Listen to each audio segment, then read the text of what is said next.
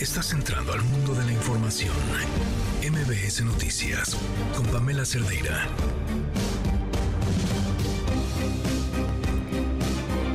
Esta semana platicaba con Adán Serret sobre un libro que se llama Nada, una novela que a mí me parece fascinante y es la historia de un niño, preadolescente, adolescente, que se trepa a un árbol y desde ahí empieza a decir, nada importa, nada en la vida es importante, nada importa, nada importa, nada importa. Y sus amigos, sus compañeros de escuela deciden convencerlo de que hay muchas cosas en la vida que importan. Y entonces juntan una montaña de significado. Y van poniendo en ese montoncito cosas que para ellos tienen un significado. Son cosas que se tornan sumamente perversas, incluso lo que hace que la novela sea muy interesante. Y creo que hoy eh, todos somos esos, bueno, todos los días, todos somos esos compañeros llenando esa montaña de significado, filosofando sobre cosas de la vida, la política, lo que sí, lo que no, el futuro, el país, la prueba PISA. Y ese adolescente en la copa del árbol diciéndonos nada importa, es la tierra moviéndose bajo nuestros pies, porque en esos segundos absolutamente nada Nada más importaba que atender al sismo. Espero les haya ido bien de temblor. Soy Pamela Cerdeira. Comenzamos. Nosotros tenemos ya un plan para que las iniciativas que voy a enviar se presenten en el mes de febrero. Las vamos a presentar. ¿Las tres? ¿La de judicial, la de la Guardia Nacional y la electoral? Sí, sí puede ser que la, la Guardia antes, pero la judicial, el plan integral para que se puedan elegir, que el pueblo elija a los jueces, a los magistrados, a los ministros, toda la reforma al Poder Judicial, eso en febrero. Y también antes de, de irnos, en ese periodo, voy a enviar el que se eleve a rango constitucional el derecho de los discapacitados. El Poder Judicial es parte de esta soberanía emanada del pueblo, entonces lo que debemos buscar es el método que sin obviar la capacidad técnica que deban mostrar los representantes del Poder Judicial para ejercer este cargo, se puedan desprender de la decisión directa de la sociedad. Entonces yo creo que una reforma al Poder Judicial o la propuesta que el Ejecutivo ha anunciado que hará llega en el mejor momento. No sería deseable que quien esté al frente de un órgano de decisión, de un órgano que precisamente toma eh, decisiones sobre patrimonio, sobre vida, sobre libertad, sea quien eh, resulte más carismático o quien eh, tenga mejor, mejor comunicación de frente a los medios o quien resulte mucho más simpático para algún sector de la población. Tiene que haber alta capacitación y tiene que haber perfiles verdaderamente que comprendan la interpretación de la ley.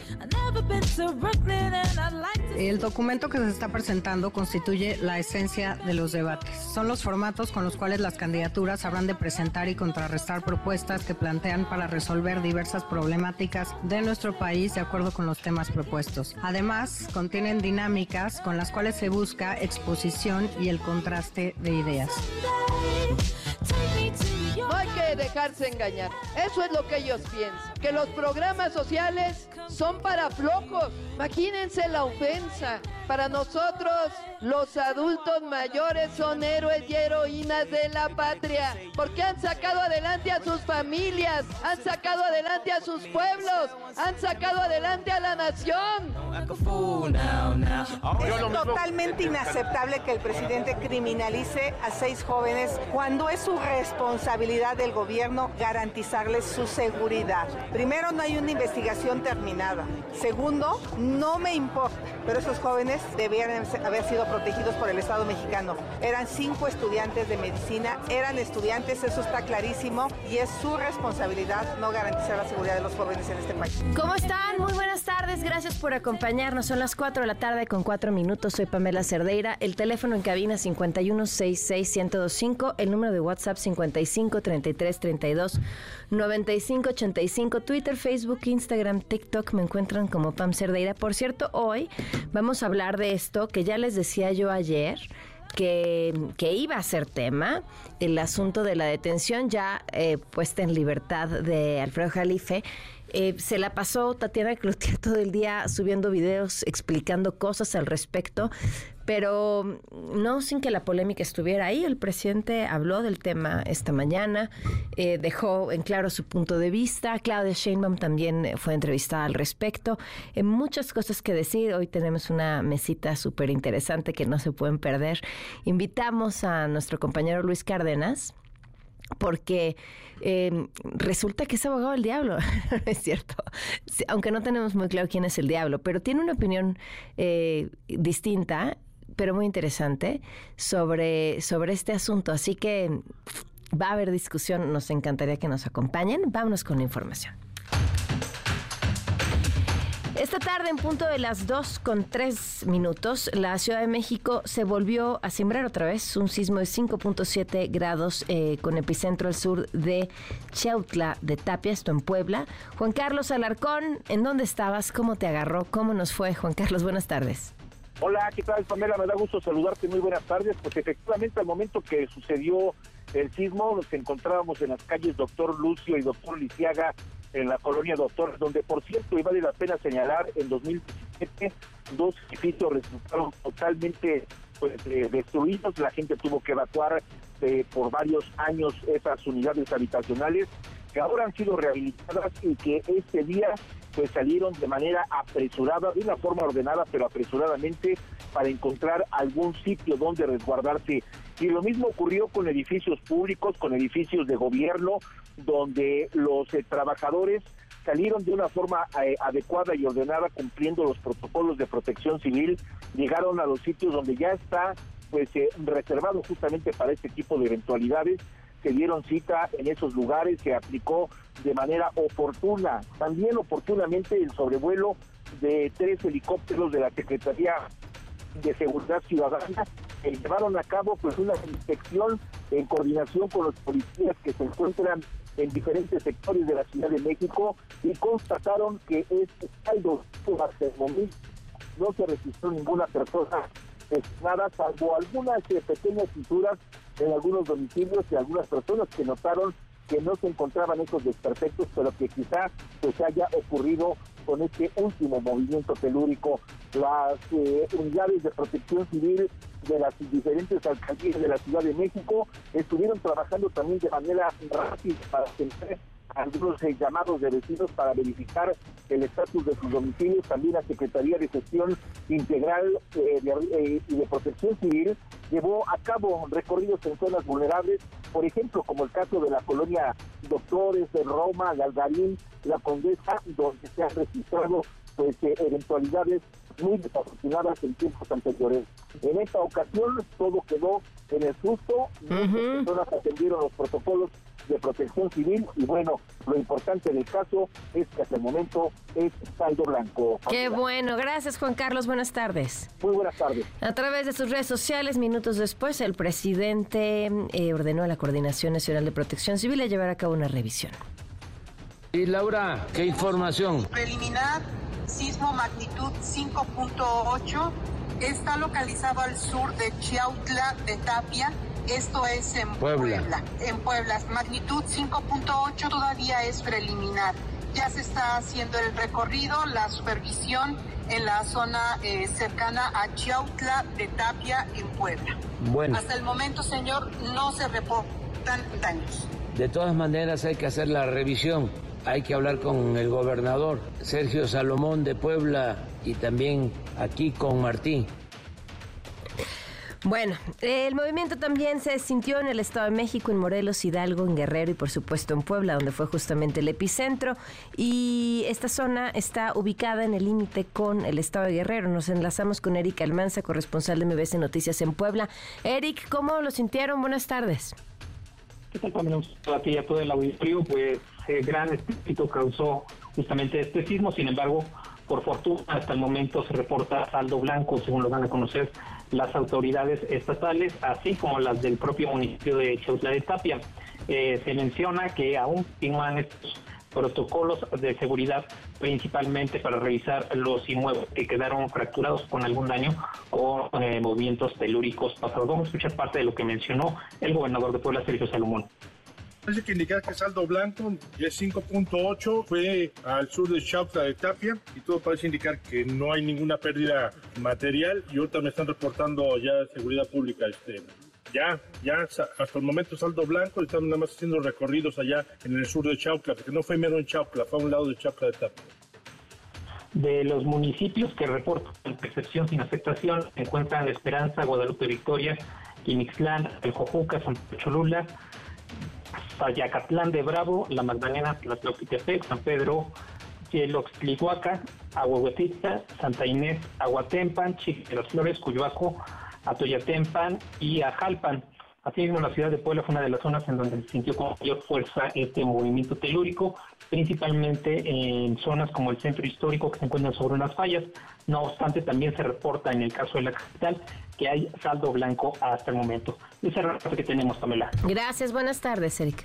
Buenas tardes. Rosario Robles fue librada por completo de los señalamientos por ejercicio indebido del servicio público. Un tribunal confirmó la resolución de un juez para cancelar el proceso penal en su contra por el caso de la estafa maestra y al respecto animal político cuyos periodistas revelaron esta investigación señalaron que la fiscalía falló al nunca imputarle algún delito financiero y no investigar las empresas fantasmas, las cuentas bancaria, bancarias y las finanzas de los funcionarios involucrados, además de no haber iniciado un proceso contra algún otro exsecretario de Estado. Por su parte, a través de sus redes sociales, la ex titular de la SEDATU, Rosario, aseguró que con este fallo su trayectoria y nombre siguen intactos y la infamia por fin terminó. Atentos a lo siguiente, el ex jefe de Administración y Finanzas de Segalmex, René Gavira, fue detenido por este caso del desfalco millonario al organismo. El reporte lo tiene René Cruz. Te escuchamos, René, buenas tardes. Auditorio, muy buenas tardes. Elementos de la Fiscalía General de la República aprendieron a René Gavira Seguete, uno de los acusados en el caso del desfalco en seguridad alimentaria Segalmex. El exterior público fue detenido a las 11 de la mañana este jueves 7 de diciembre en calles de la Ciudad de México, tras lo cual fue trasladado a las instalaciones de la Fiscalía Especializada en materia de delincuencia organizada, donde se le practican diversas eh, diligencias. Fuentes federales también la comentaron que Gavira Seguireste estuvo acompañado de su hijo y también de su abogado. El exdirector de Administración y Finanzas de Segalmex está acusado de los delitos de delincuencia organizada y lavado de dinero relacionados con la presunta utilización de 800 millones de pesos de Segalmex para la compra ilegal de títulos bursátiles en la Bolsa Mexicana de Valores, así como por el desvío de 142 millones de pesos para la adquisición de azúcar que no se entregó en su totalidad. En noviembre pasado, un juez federal le negó un amparo contra la determinación del juez de control Gustavo Aquiles Señor quien pues declaró el abandono de la defensa y ordenó que se le designara un abogado de oficio. Pamela, el reporte que tengo. Gracias, buenas tardes. Muy buenas tardes. Ya hay lineamientos y formatos para los debates de aspirantes a la presidencia de la República. Es la voz de Carla Humphrey. El documento que se está presentando constituye la esencia de los debates. Son los formatos con los cuales las candidaturas habrán de presentar y contrarrestar propuestas que plantean para resolver diversas problemáticas de nuestro país de acuerdo con los temas propuestos. Además, contienen dinámicas con las cuales se busca exposición y el contraste de ideas. Bueno, Pfizer y Moderna obtuvieron el aval de Cofepris para vender vacunas contra COVID en el país. El reporte lo tiene Hatsiri Magallanes. Te escuchamos, Hatsiri. Buenas tardes.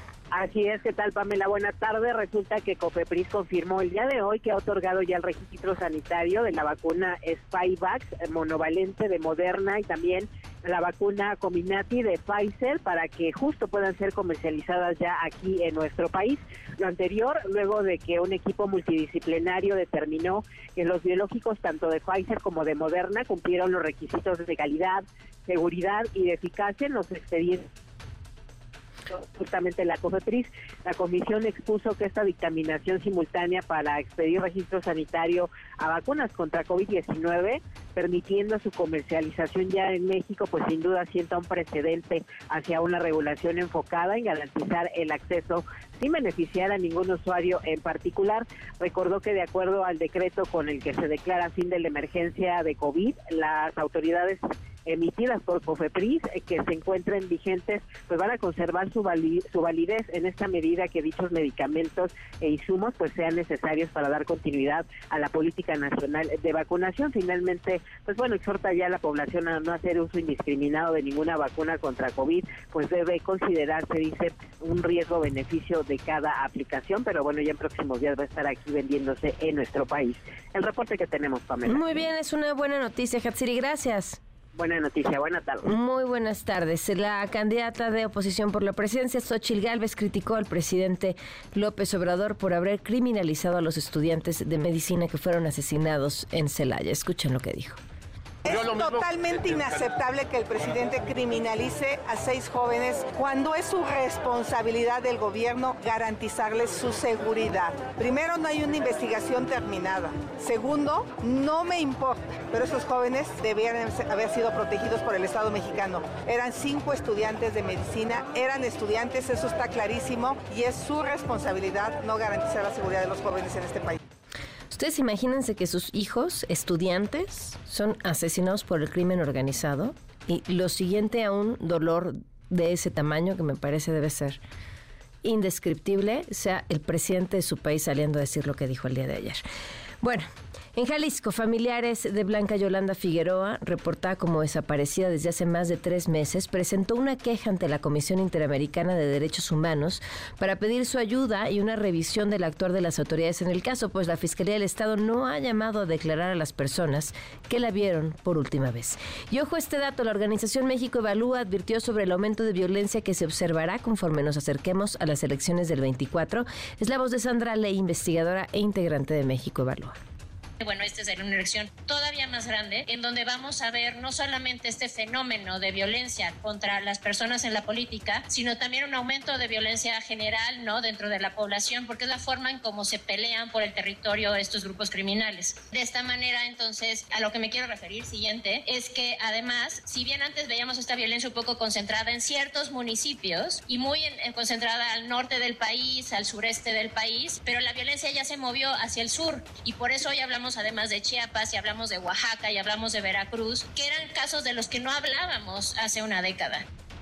Atentos, trabajadores, la fecha límite para que les paguen el aguinaldo es el 20 de diciembre y el monto debe ascender por lo menos a 15 días de salario. Y ojo, porque a pesar de que todavía no hayan cumplido un año trabajando en el lugar, eh, el aguinaldo lo tienen que recibir en proporción al tiempo que lleven prestando sus servicios en, su lugar de trabajo. Y luego a gastárselo, ¿eh? quienes ya nos lo acabamos antes de que llegara. Vamos a una pausa y volvemos.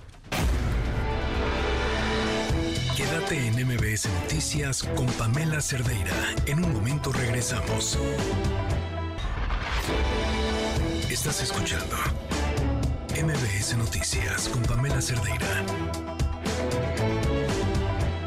Son las 4 de la tarde con 21 minutos. Les platicamos el día de ayer sobre esta resolución de la Suprema Corte de Justicia que prácticamente pone de vuelta las corridas de toros en la Plaza México, pero quien trae toda la historia de qué hay detrás de esta resolución, qué significa y qué sigue, es la maestra Claudia Elena de Buen. Claudia de Buen, expresidenta de la Barra Mexicana de Abogados. ¿Cómo estás? Hola, querida Pame, muy bien, gracias a Dios, muy bien. A pesar del impacto del temblor en un piso ya sé, uf, qué cosa, ¿no? Ya sé, ya sé, ya sé. Nos trae recuerdos a todos. Me da muchísimo gusto oír que estés bien. Eh, ¿Cuál es todo este contexto que lleva a la resolución de ayer? Mira, hay una sociedad civil que es de protección a los, a los animales. Esta sociedad civil, me voy a mover por, porque hay mucho ruido aquí.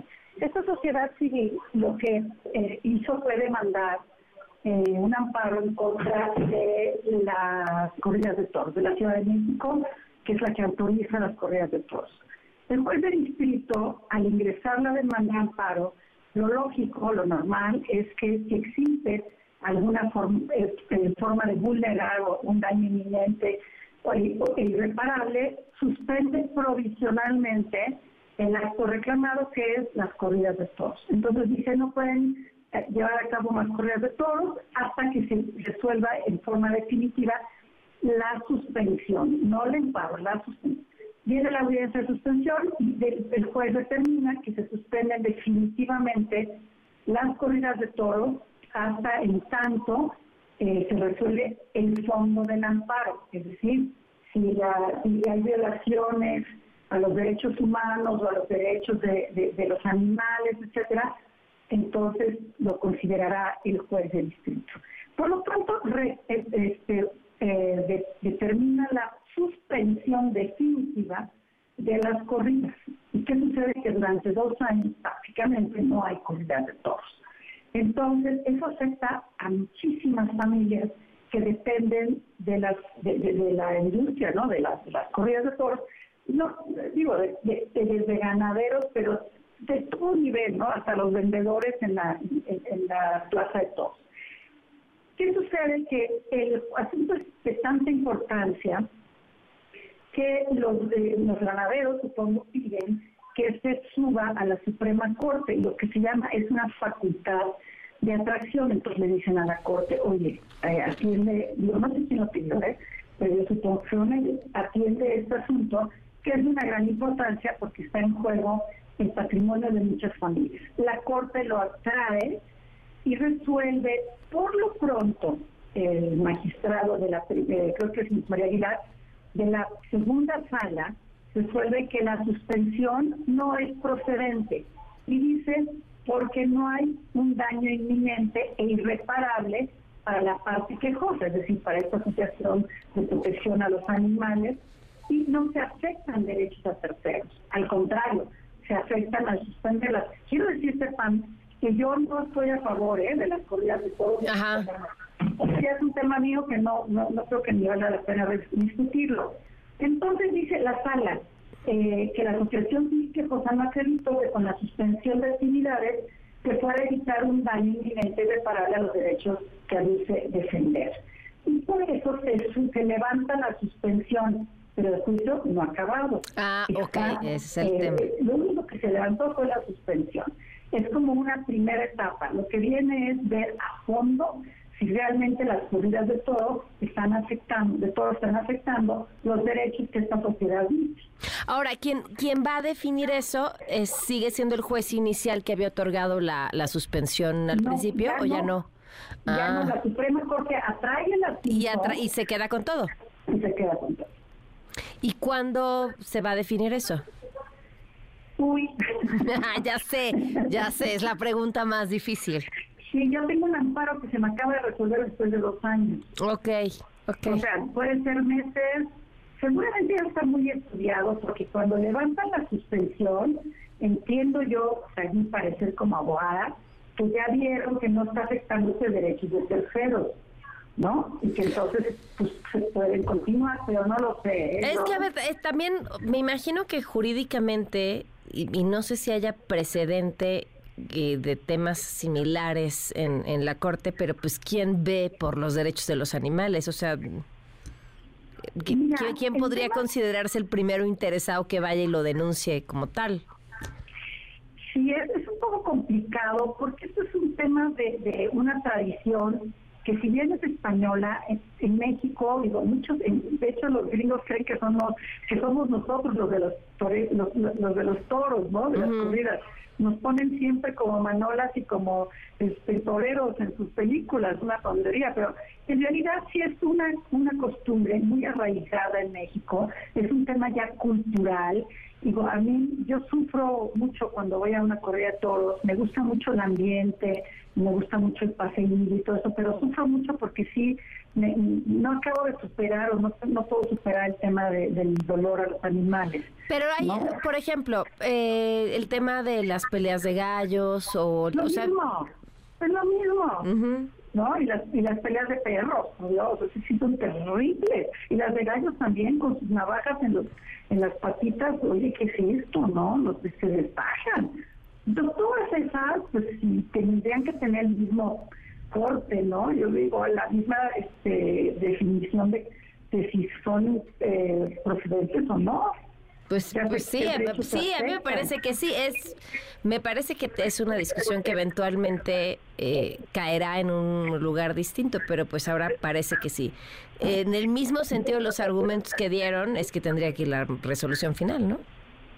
Sí, yo pienso que por ahí va, porque si no, pues no, no se hubiera eh, levantado la suspensión, ¿no? Yo, pero bueno, me puedo equivocar, ¿eh? eso simplemente es una percepción personal.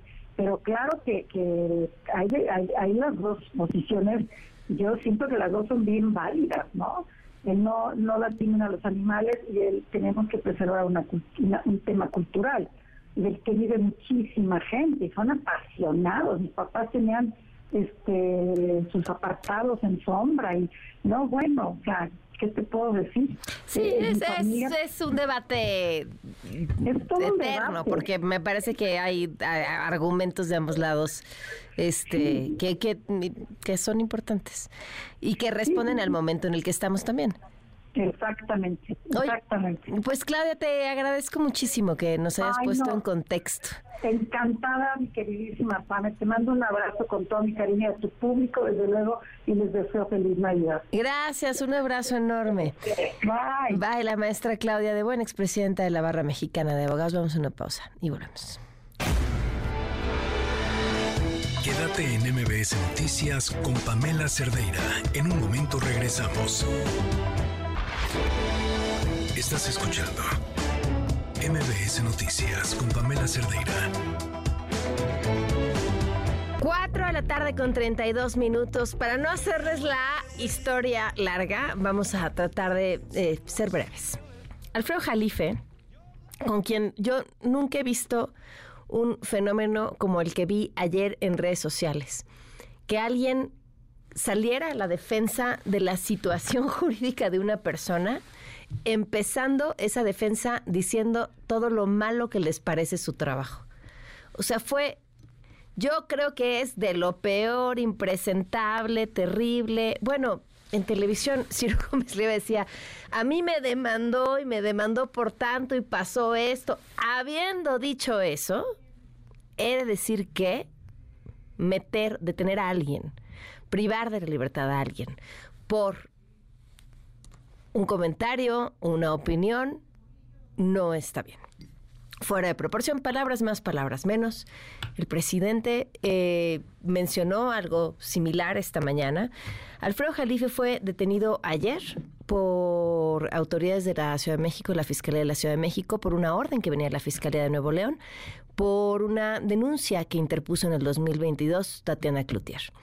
Tatiana Cloutier ya no era funcionaria pública, pero hoy cuando, bueno, ayer, cuando se ejecuta esta, esta orden, eh, pues ella ya es, ya era vocera de Claudia Sheinbaum, lo que terminó en eh, Tatiana Cloutier publicando una serie de mensajes explicando que eso lo había hecho cuando lo había hecho, que no tenía que ver con este momento. Le preguntaron a Claudia Sheinbaum, ella coincidió sí en el derecho de Tatiana a defenderse, pero también en que eh, detener a alguien por un tema de lo que hubiera publicado o dicho era demasiado y que era algo que tendría que perseguirse por la vía civil. Eh, pero alguien, alguien que está aquí en la línea, eh, puso una opinión distinta en redes y a mí me llamó muchísimo la atención y le dije, oye, ¿y si, si debatimos? Bueno, yo no voy a debatir contigo, pero me dijo que sí, siempre tipazo puesto y listísimo. Luis Cárdenas, ¿cómo estás? No, hombre, contentísimo de escucharte, querida Pamela. Te mando un abrazote. Este, oye, qué, qué padre y, gracias por la consideración. Un, un gustazo siempre escucharte. Me pareció súper interesante tu punto de vista, principalmente porque no coincido con él, pero, eh, pero, pero, pero, pero, pero tienes un punto y eso, eso siempre es súper valorable porque es una gran oportunidad para aprender. También nos acompaña en la línea eh, Leopoldo Maldonado, director regional de Artículo 19. ¿Cómo estás, Leopoldo? Buenas tardes. Pamela, ¿cómo están Luis? Un gusto estar aquí. Vamos a escuchar a Luis eh, todo lo que esto te, te, hizo pensar y lo que publicabas, Luis. De hecho, hablaste hoy con Tatiana. Hoy, hoy, hoy platiqué con Tatiana en la mañana y, bueno, también es un honor poder saludar a Leopoldo. Este, te mando un abrazo, querido Leopoldo. Siempre un gusto eh, escucharte y coincidir en espacios. Eh, a ver, yo, yo quisiera empezar con algo, porque yo estoy muy de acuerdo contigo, querida Pam. no no puedes meter a la cárcel a alguien por este tema, pero por desgracia en este país hay todavía estados de la República, concretamente Guanajuato, Baja California Sur, Nayarit, Michoacán y Yucatán, además de Nuevo León, en donde siguen existiendo este tipo de delitos eh, del, honor o delitos que, que atentan contra, contra el honor. Eh, y, bueno, pues por eso es que detienen ayer a Alfredo Jalife. Hay, hay que poner aquí un poco las cosas en su justa dimensión, porque lo detienen por algo que dicen los abogados es negativa de presentación, o lo que es lo mismo negarte a declarar. Eh, a él lo habían conminado por las buenas a que fueras a declarar porque alguien había denunciado en tu contra, en este caso Tatiana Crucián. Pero él se negó a ir, dijo, no voy, no voy, no quiero ir, me hago el pato, me hago guaje, no voy a ir. Y entonces hay un punto en el cual cuando le haces eso a una autoridad, eh, pues te detienen. Eh, ahora, también hay muchas cosas alrededor de todo este asunto, por qué lo decidieron en este momento, por qué desde Nuevo León, con lo que pasó la semana pasada, ahí si quieren entramos más tarde, pero eh, en estricto sentido, yo creo que lo que tendría que pasar es que se cambiaran las legislaciones en estos estados de la República en particular. Ahora bien, yo creo que los periodistas, los comunicadores y todas las personas tenemos un derecho de libertad de expresión.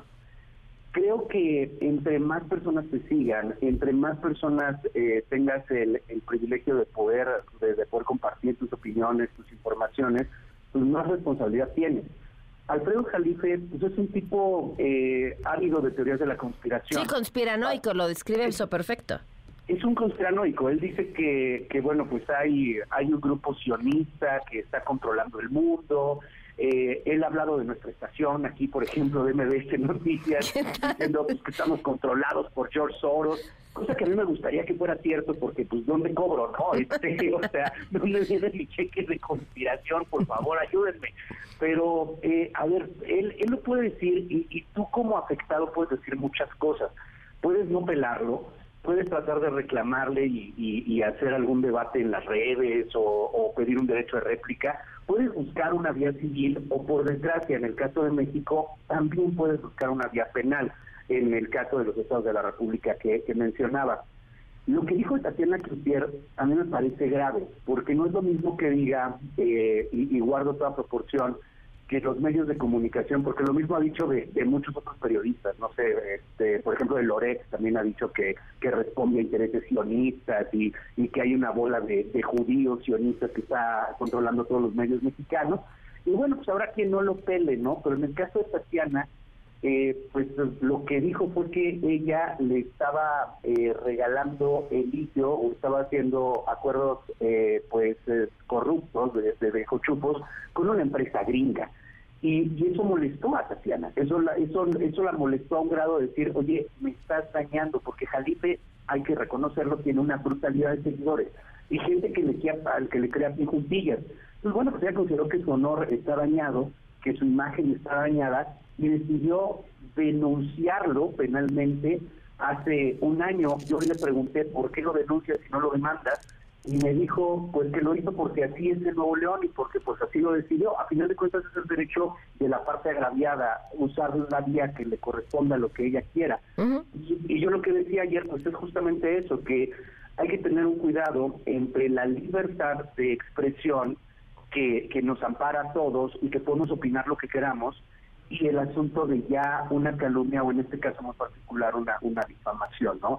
El señalar que alguien eh, hizo algo sin ninguna prueba, sin, ningún hilo conductor, sin ninguna historia de por medio, sin, sin nada que te haga decir, esto es una investigación periodística, esto fue algo que Jalife dijo y, y como lo dice, muchas personas empiezan a creer en él. Y cierro con esto, eh, tenemos un grave problema hoy de desinformación. Eh, a lo mejor yo hubiera opinado de esto muy distinto hace 10 años o hace 15 años, pero hoy día, cuando estamos viendo la cantidad de fake news, la cantidad de desinformación, la, erosión de la democracia eh, debido a, este tipo de personajes, creo que es el momento de pensar no cómo meter a la cárcel a nadie y no cómo reprimir a nadie, pero sí cómo regular y hacernos un poco más responsables de lo que digamos quienes tenemos el privilegio de tener un micrófono y quienes no también, porque hoy estamos francos, todo el mundo tiene el gran derecho de hacer que su voz se convierta en un eco impresionante. Pues es que imagínate, o sea, ¿cuántos eh, tuiteros o youtubers habría que demandar porque han dicho algo de ti que no es cierto? que es infundado y que hoy están buscando una candidatura. Leopoldo, ¿tú cómo lo ves?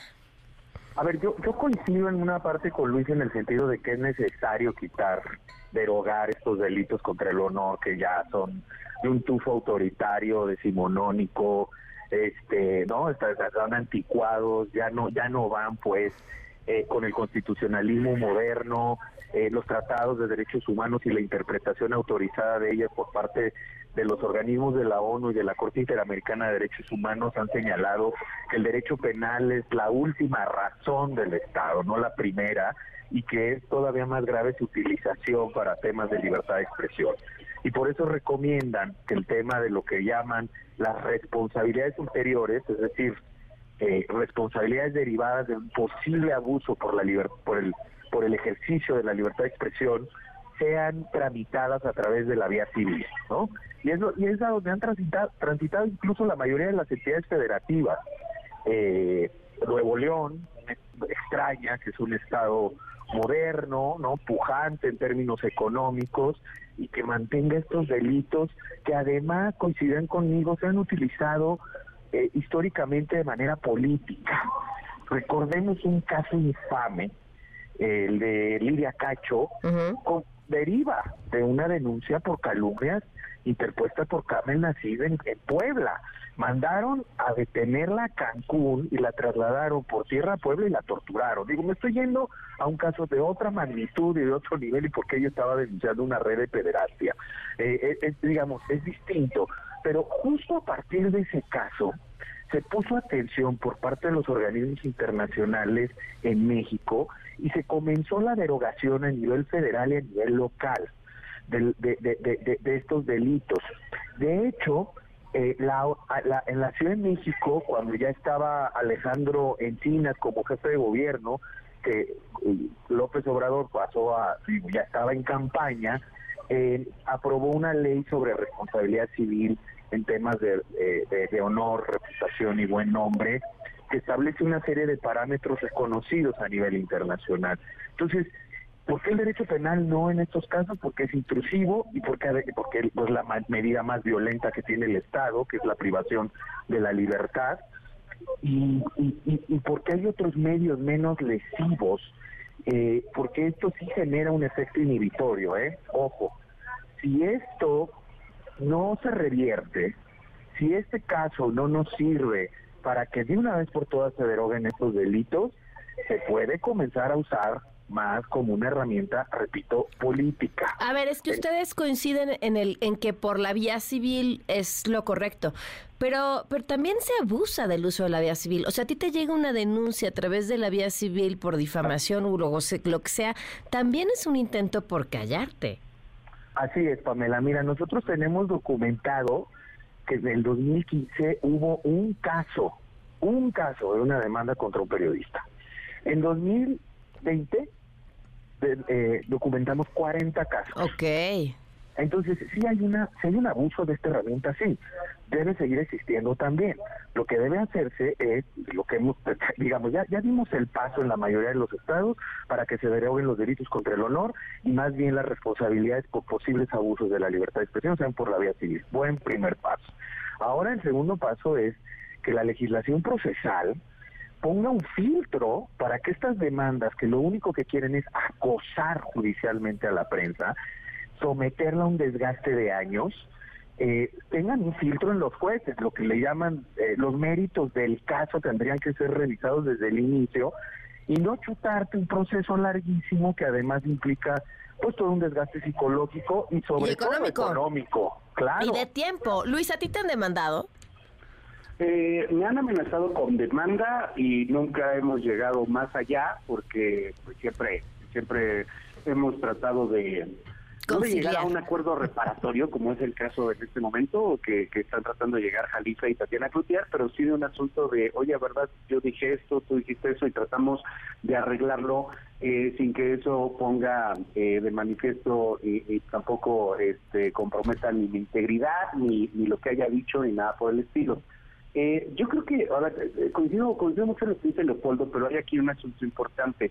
en este momento la ley está extremadamente rebasada, no solamente en este tema, sino en muchos más.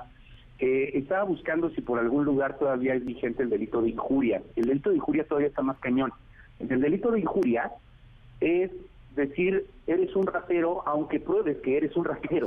Ajá, Eh, ajá, aunque o lo que estás es diciendo sea verdad, pero si te está lastimando... En... Ajá. En el, o sea, en el caso de lo que pasa con Tatiana Cloutier, pues es, es evidente la, desde mi punto de vista, pero eso lo tiene que determinar un juez, es evidente la difamación. este, ¿Por qué? Pues porque estás diciendo que una secretaria de Estado está regalando, está regalando este litio. Eh, ¿Esa es la libertad de expresión de Jalisco o no? Es un debate bien interesante. Yo creo que no, yo creo que ahí se está aprovechando de lo mismo. Ahora, lo que yo creo que tenemos que hacer como gremio, como periodistas, como medios de comunicación, como organizaciones como Artículo 19, es eh, blindarnos legalmente de este tipo de asuntos. Eh, ahorita se me viene a la cabeza este tema que no sé en qué vaya, francamente, simplemente me, me acordé en este momento, pero hay una gran demanda que está haciendo Disney contra South Park, contra, contra South Park en concreto en los Estados Unidos. Quien no ha visto South Park es una caricatura extremadamente ácida, totalmente anti-woke, políticamente incorrecta, además no poder, y acaban de hacer una película en South Park burlándose de la cultura woke de Disney. Eso es bueno, eso es malo. Bueno, pues Disney se enojó y está demandando millonariamente a South Park. Obviamente son dos empresas ultra gigantescas que tienen la capacidad de gastar millones de dólares en abogados. Pero ahí va a estar muy interesante si hay libertad o no hay libertad de expresión, si están o no están vulnerando derechos, etcétera, etcétera. Y cuando pedimos Estado de Derecho, que es mi caso al menos, yo siempre pido Estado de Derecho, pues tenemos que tener también tribunales, tenemos que estar preparados para esto. Por desgracia, sé que la realidad del país no es así. Sé que la mayor parte de los compañeros periodistas en este país eh, sufren de, carencias indecibles. Entonces, sí, tiene toda la razón Leopoldo cuando, cuando esto inhibe, cuando publicar algo eh, puede ser un inhibidor y se pueden terminar por demandar. Es por eso que empresas del tamaño de Latinos con Carlos Doret, organizaciones como Mexicanos contra la Corrupción y la Impunidad, o empresas como Animal Político, se pueden aventar este tema, porque ya está considerado inclusive que puede venir un asunto de demanda. Eh, y, es ahí en donde yo creo que tenemos que trabajar, no para inhibir que, que haya demandas, yo creo que, pues, al contrario, en un Estado de Derecho la ley sí se usa, los tribunales están para eso, sino en protegernos y en, y en ampliar esa protección para el gremio. Es un gran punto ese. Eh, Leopoldo, para cerrar. Mira, yo creo que, que además hay otro punto, coincido plenamente con Luis, yo creo que además hay que de blindarnos, yo creo que también mucho tiene que ver con la preparación, ¿no? Con los códigos de ética y tal, que, que, que- que eso ya implica, digamos, un nivel eh, de capacitación y, y- y de tomar una serie de medidas a la interna para prevenir. Eh, de todas maneras, cuando están este tipo de herramientas a la mano, de herramientas legales, eh, por más blindado que estés a veces en tu ejercicio de la libertad de expresión, por más corroborada que esté la información y todo, no, no, no, no, no necesariamente inhibe a los actores de poder para que ejercer estos estos recursos, ¿no? Eh, al final ellos se van de frente Claro. precisamente por los intereses que trastoca. Pero un puntito nada más. El, el, la Fiscalía Neoleonesa eh, está destinando recursos, recursos eh, que son eh, escasos en todo sentido en el Estado mexicano, sobre todo en la justicia, para perseguir este delito.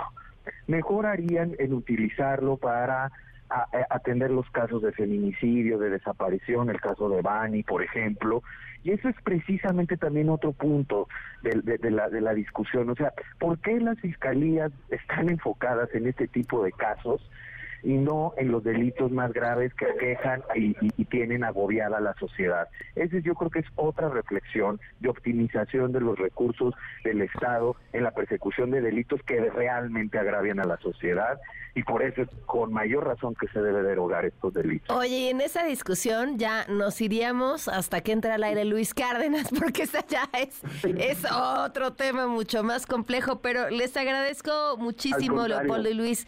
Gracias, de verdad, gracias por habernos acompañado. No, hombre, es un honor, muchísimas gracias, gracias por, por invitarme, Pamela. Gracias. 450. Economía para todos con Sofía Ramírez. Sofía, ¿cómo estás? Buenas tardes. Buenas tardes, Pam. Un día muy movido para el tipo de cambio, pero hoy vamos a hablar de inflación. Y es que, fíjate que en la mañana parecía que se había movido el tipo de cambio, justamente porque aunque la inflación de noviembre fue ligeramente más alta que la de octubre, pues realmente eh, esa lectura pues no nos podemos quedar solamente con, con el episodio, porque realmente sí está por debajo, uno, de las expectativas de mercado y dos, vemos como la inflación subyacente, que acuérdate que es este componente de largo plazo de la inflación y la trayectoria de toda la inflación, bueno, pues ese componente fue para abajo. Entonces, realmente lo que vimos en el repunte tiene más que ver con la inflación no subyacente, eh, en concreto porque pues se acabaron las tarifas de verano que son de mayo octubre y pues eso hace que no haya digamos ya tanto apoyo gubernamental al, consumo de la energía eléctrica entonces ahí vemos como el repunte se da entre el componente no subyacente que no depende digamos de los precios del mercado no se ve afectado por la política monetaria. Y todo esto con el tipo de cambio pues porque al principio del día veíamos como cuando se publican los datos de inflación, el peso pierde tantito terreno respecto al dólar, pues justamente porque eso indica que el Banco de México va a seguir posiblemente con esto que ya nos ha contado en distintas ocasiones, tanto en la minuta de la última decisión de política monetaria como en el informe trimestral de la semana pasada, que es que a principios del próximo año, no sabemos bien si es en el primero o segundo trimestre, va a empezar a bajar la tasa de interés de referencia. Digamos que no ha sido una afirmación, pero es lo que podemos leer entre líneas porque lo que dice es en algún momento va a empezar a eh, ceder la inflación, aunque recordemos que no va a entrar digamos al, al rango de variabilidad de 4%, de 3% más o menos un punto porcentual pues prácticamente hasta el 2024 y se va a acercar al objetivo de 3% hasta el 2025. Entonces, incluso si el banco disminuye la tasa, muy posiblemente no vaya a ser demasiado el movimiento y sobre todo no vaya a ser en una sola ocasión. Eso es la primera parte, PAN. Pero la segunda parte de la inflación, quisiera destacar algunas cosas. Vimos en, en redes también muy temprano, pues análisis que decían que los servicios seguían muy altos, sin duda, porque estamos hablando que la inflación de noviembre es de 4.32 eh, por la comparación anual contra un 4.29 del mes de octubre, ¿no? Entonces sí sube un poquito y los servicios están en 5.28%, entonces sí están más altos que la inflación general, pero están disminuyendo desde un 5.34 en octubre a un 5.28 en noviembre. Vemos, sin embargo, que alimentos y bebidas suben ligeramente eh, sobre todo en el componente de alimentos, pues es relevante porque está también ligeramente por arriba de la inflación. Estamos hablando de que eh, alimentos y bebidas no alcohólicas tuvieron una inflación de 4.32, pero eh, en el mes anterior pues habíamos visto cómo ya había habido una disminución. Ahora, dentro del componente de alimentos y bebidas Creo que vale la pena destacar que el trigo sigue siendo uno de los componentes que todavía está alto. Estamos viendo no solo la harina, sino digamos el pan de caja y el pan dulce con inflaciones por arriba del 7%.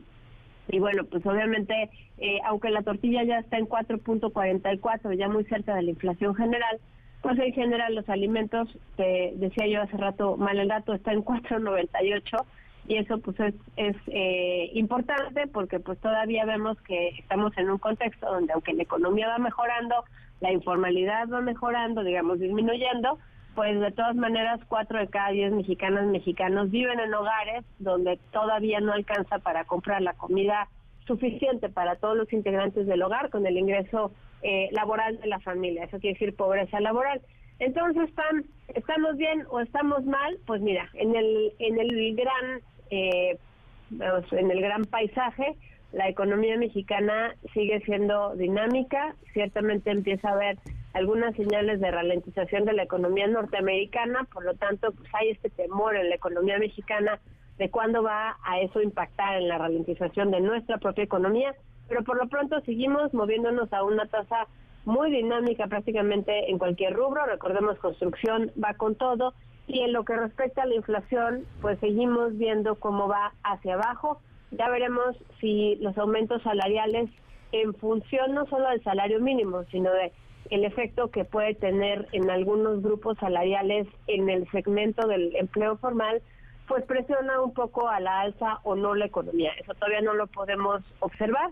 Sin embargo, bueno, pues eh, hay que estar atentas. Yo creo que eh, existe todavía un margen para este último incremento, pero pues eh, empieza a cerrarse, digamos, este eh, mm, este espacio para que los incrementos salariales no afecten de manera considerable o de manera más perceptible eh, los servicios, que como te mencionaba yo hace un ratito, aunque la inflación del índice de servicios fue un poquito para abajo, sigue siendo más alta que la inflación general en 5.28 y recordemos, inflación a nivel eh, indicador general está en 4.32, entonces claroscuros, inflación un poquito más alta que el mes anterior, era previsible, pero no se debe a la inflación subyacente, sino a la no subyacente, en concreto, pues posiblemente por la terminación de las tarifas de verano, la economía sólida y al menos en el incremento de precios por ahora, digamos que vemos un horizonte optimista.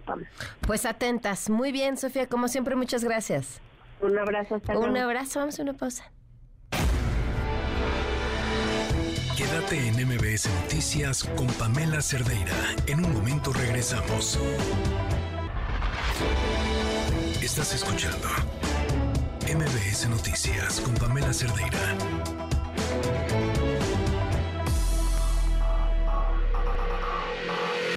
Lo mejor de tu estilo de vida digital y la tecnología.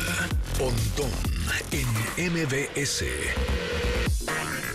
Pontón, ¿cómo estás? Buenas tardes. ¿Qué tal? Buenas tardes, Pamela, ¿cómo estás? Bueno, pues la Real Academia Española, la RAE, ha presentado una actualización ahí en sus, obviamente, sus palabras y bueno, pues aceptó ya algunos términos relacionados con la tecnología y redes sociales. Ahí te va alguna lista, bueno, la lista de algunas palabras que ya son pues correctas, ¿no? Escribirlas así y decirlas así y pues entenderlas, ¿no? De alguna manera. Una es accidentología, que esa es la que me cuesta un poco de trabajo entender, tendría que investigar, que es accidentología. Me, imagino, que es la ciencia del estudio de los accidentes, no, no sé, pero bueno, tendré que tendré que este investigarlo. La otra de las palabras es alien. Es el estudio de las causas y consecuencias de los accidentes de tránsito. Pues más o menos, accidentología. Luego, alien, así como los de Maussan, así, alien. Alien se puede. También, banner, B-A-N-N-E-R. Banner, así como el banner de internet, el banner que tienes ahí en la página ah, el web. Banner. Okay, okay. Le, das clic, el banner. Después, Big Data, ¿no? O, muchos datos. Muchos datos. Oye, el, Big Data que está haciendo, que tiene Google, que tiene Amazon, o todo el Big Data que nosotros generamos a la nube, etcétera. Bueno, Big Data también ya se puede, ¿no? Otro, cookie. O sea, las cookies, las cookies del, del navegador, que están ahí, son archivos, estos archivos temporales que están en el navegador, que son, que se les llaman cookie, ¿Por qué? Porque dejan pues una migaja, un rastro, ¿no? Entonces por eso se le dice cookie. Bueno, pues cookie, en este sentido no galleta, sino cookie tecnológica, pues ya también se puede usar. Una que me llama mucho la atención porque pues como que no es muy tecnológica, es más bien de los cómics, pero pues ya es aceptada, es la kriptonita. la, la kriptonita, bueno, pues ya sabemos que es este material verde que debilita a Superman y bueno, más bien es como de ciencia ficción, pero es un material que no existe. Pero, pero además la está la definición es persona o cosa que neutraliza o merma las cualidades principales de algo o de alguien. Ya no o sea, ya cualquier cosa puede ser tu tú eres mi kriptonita, ¿no? Ajá. Yo, me estás desgastando. Puede ser. Entonces, bueno, kriptonita. Otro, otra palabra, descarbonizar, ¿no? Descarbonizar. Luego otra es enchufable. Ahora como pues estos autos eléctricos que son híbridos enchufables, pues por ahí, ¿no? Es, eh, la palabra enchufable pues ya se puede se puede decir. Otro es georradar, ¿no? Es un radar pues geográfico, ¿no? Georradar. Después pixelar y pixelación. No pixelear, que es como generalmente, por lo menos yo lo digo, ¿no? Hoy pixelear, ¿no? Este, pues esto es pixelar, así tal cual, ¿no? Ok. Como, como el término whatsappear o whatsappear, whatsappear, ¿no? Whatsappar, WhatsApp. Whatsappear. Este es pixelar y pixelación también. Otro término, eh, otra palabra que ya es se puede decir, ¿no? Se puede decir. de manera oficial. Está aceptada por la RAE. Exacto, aceptada por la RAE, es sexting. Okay. El fino arte de mandarte pues mensajes cachondos, ¿no? Por texto. Em, y después superalimento o los llamados superfoods, ¿no? O superalimento, que no, pues que la chía y que, la cúrcuma y bueno, pues esas cosas, ¿no? El superalimento. tecnociencia también es otra palabra, y VAR, B de vaca o V, A, R, VAR, de videoarbitraje, de, de los árbitros que no hacen con sus manitos el gesto de un cuadradito en la cancha de fútbol, el VAR, el VAR también se puede. Y mm, por ahí sacó también algunas otras palabras que no son muy tecnológicas, pero pues están este interesantes como perreo. La palabra perreo se hace vale, también crack, crack como, ah, pues eres un crack, ¿no? En esto del deporte o en esto, etcétera, ¿no? Crack. Eh, chunda, chuda, chunda, chuda, también se puede decir, eso sí, no, yo creo que es muy generacional, no entiendo muy bien que sea el chunda, chuda. Eh, no binario, también, el término no binario, también es aceptado, matriarcado y bueno, pues algunas otras palabras más. Pues ahí están, eh, Pontón. Yo digo la RAE que no tiene un problema con perrear, con el sexting, em, con el bar, con lo que tú digas. No le digas ponle una A a presidente o a juez porque se van de espaldas. Es decir, eso es impensable. Por Dios, ¿qué van a hacer con el lenguaje? es una cosa muy rara. Entonces tendremos que decirlo en inglés, ¿no? Así, presidente. Ah, nada ni A, ni E, ni O, ni nada. Así es. Bueno, Pontón, muchísimas gracias. Muchas gracias, Pamela. Nos vemos. Buenas tardes, 5 con 5. Quédate en MBS Noticias con Pamela Cerdeira. En un momento regresamos. Estás escuchando MBS Noticias con Pamela Cerdeira tarde con nueve minutos. Continuamos en MBS Noticias. Oigan, gracias por sus mensajes de WhatsApp 55 33 32 95 85 es el, el número en donde estoy al tanto de todo lo que nos quieran eh, compartir. Escriben aquí, hola Pam, te comparto mi opinión sobre la detención del Alfredo Jalife.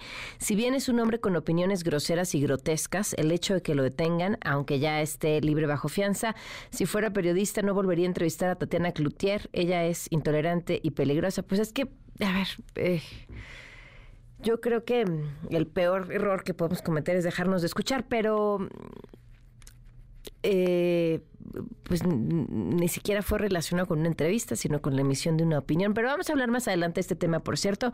Vamos a platicar con Leticia Bonifaz sobre el, el ámbito legal o la parte legal sobre el asunto que creo que es sumamente importante. Vamos con la información. En el Senado de la República, Dante Delgado, el líder del Movimiento Ciudadano, anunció que se acabó el bloque de contención en el que participaban con el PAN, PRI, PRD, al considerar que fueron ellos los que frenaron la candidatura de Samuel García. Desde la Cámara de Diputados, Jorge Triana del PAN dijo que este anuncio no es más que una muestra de inmadurez política. Por su parte, el presidente Andrés Manuel López Obrador adelantó que ya hay un plan quizá está relacionado pensando en que no sé si ya les den los votos con el aval de Movimiento Ciudadano, lo cual sería muy interesante porque uno pensaría que Movimiento Ciudadano había detenido eh, ciertas reformas por considerar que no eran adecuadas, no porque fueran sus amigos o no los del Frente Amplio. En fin, el presidente adelantó que ya hay un plan para que las iniciativas que enviará próximamente al Congreso se aprueben en febrero. Rocío Méndez en la línea con la información. Te escuchamos, Rocío. Buenas tardes. Vamos a escuchar a cómo plantea esta estrategia el presidente Andrés Manuel López Obrador desde muy temprano en Palacio Nacional. Dante Delgado, líder de Movimiento Ciudadano, que anunció que se termina con este bloque de contención con la oposición, ¿abriría la posibilidad para que usted adelante las reformas constitucionales que tiene pendiente? Bueno, yo respeto las decisiones que se tomen en los partidos. Nosotros tenemos ya un plan para que las iniciativas que voy a enviar se presenten en el mes de febrero. Puede ser que la guardia antes, pero la judicial para que se puedan elegir a los jueces, a los magistrados, a los ministros, toda la reforma al Poder Judicial, eso en febrero. Y también en ese periodo voy a enviar el que se eleve a rango constitucional el derecho de los discapacitados incluir un añadido para la rehabilitación. ¿Y la electoral sería también para febrero o las aguantaría sí, La electoral también para febrero. Y con la incorporación de la Guardia Nacional a la Sedena, el panorama sería diferente. Escuchemos.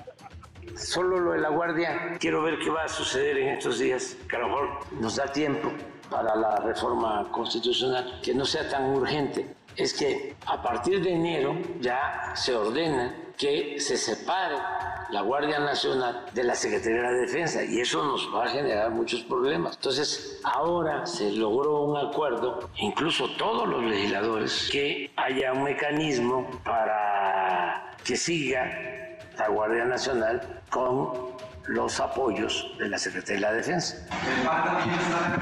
Parece que sí, ojalá, si no ya el corrido lo dirá. Ahora que pasó esta tragedia no lamentable en Guanajuato, vino el gobernador y le dijo a la Secretaría de Seguridad Pública que su interés es que sigamos trabajando juntos en materia de seguridad y lo vamos a hacer, tenemos que hacer, podemos tener diferencias de otro tipo, pero es la seguridad de la gente. Él está a favor de que la Guardia Nacional se mantenga dependiendo de la Secretaría de la Defensa. Por otra parte, también recriminó la suspensión otorgada para que el dinero de los fideicomisos del Poder Judicial no sea devuelto a la Tesorería de la Federación para fortalecer apoyos damnificados por el huracán Otis. Escuchemos. Está muy activo el ministro Laines. Fue el que intervino en lo de Nuevo León. Intervino en esto de los fideicomisos para que no devuelvan el dinero los integrantes del Poder Judicial. Y también intervino en lo de los vapeadores. O sea, está bateando arriba de 300. Lo de los fideicomisos, celebré que la presidenta Piña haya tomado la iniciativa que podían utilizarse esos recursos para Acapulco. Pero a los pocos días un amparo y luego otro. Y ahora ya un ministro deja sin efecto lo que había planteado la presidenta. ¿Qué pasó? Ella sintió que era lo correcto destinar esos 15 mil millones para que se ayude a los damnificados de Acapulco. Hasta ahí iban bien las cosas. O ella simuló y al mismo tiempo alentó lo de los amparos. O lo otro es, fue sometida a fuertes presiones de los mandamás. ¿No afecta esto al apoyo que se va a dar para Acapulco? No, nosotros tenemos recursos. Y finalmente, el presidente apeló para garantizar la libertad de expresión tras las denuncias de Tatiana Cloutier en contra del articulista Alfredo Jalife. Se liberó a Jalife. Estuvimos pendientes en la noche para que se procurara su libertad. Tiene que ver con la Fiscalía Estatal o Procuraduría de Nuevo León, pero tiene que ver también con un derecho constitucional, la libertad de las ideas. También nos atañe si no nos corresponde a nosotros resolverlo, sí tenemos que garantizar la libre manifestación de las ideas, que no haya censura. Pueden haber excesos, pero no debe delimitarse la libertad. Podemos no estar de acuerdo con lo que se expresa, pero debemos de garantizar el derecho a manifestarnos libremente. Ya pasó, cada quien que haga sus conclusiones. Yo estimo a los dos, a Tatiana la quiero muchísimo, y a Jalife también. Tenemos que ser respetuosos de las libertades. Pamela, el reporte al momento. Gracias, Rocío. Buenas tardes. Buenas tardes. Bueno, y justo sobre este tema de la detención de ayer de Alfredo Jalife, que ya fue puesto en libertad, ¿cómo se vivió en Nuevo León? Judith Medrano, te escuchamos. Buenas tardes. Hola, ¿qué tal Pamela? Te saludo con gusto y te quiero comentar que por los delitos de calumnia y difamación, Alfredo N. fue vinculado a proceso por un juez de control en Nuevo León, pero él enfrentará el proceso en libertad.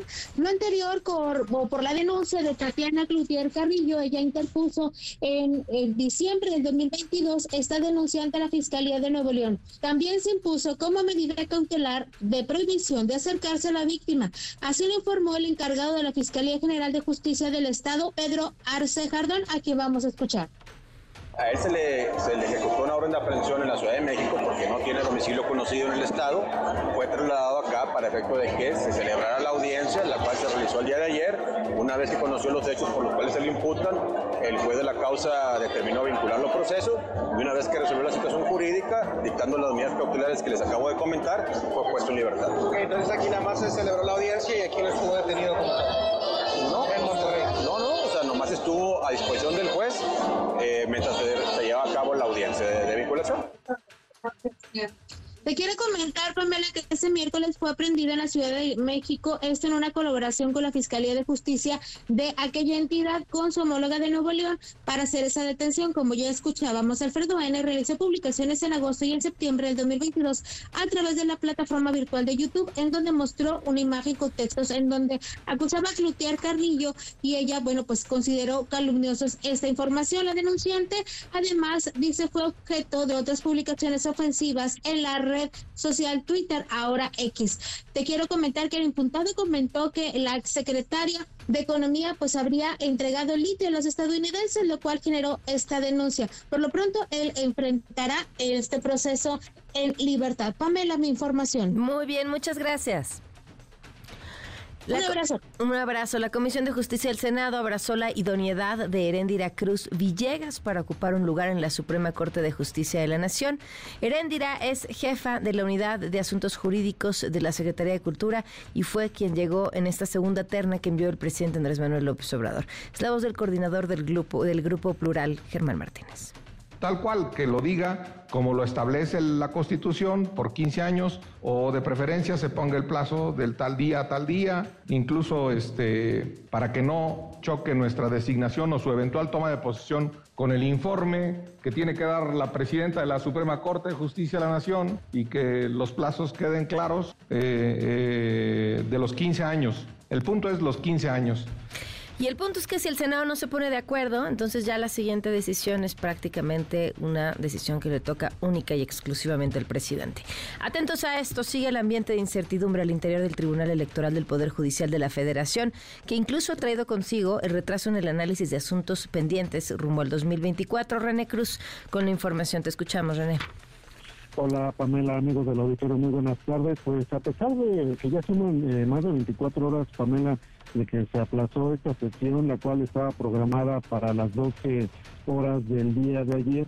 Eh, magistrados negaron que existe un sismo al interior del Tribunal Electoral del Poder Judicial de la Federación.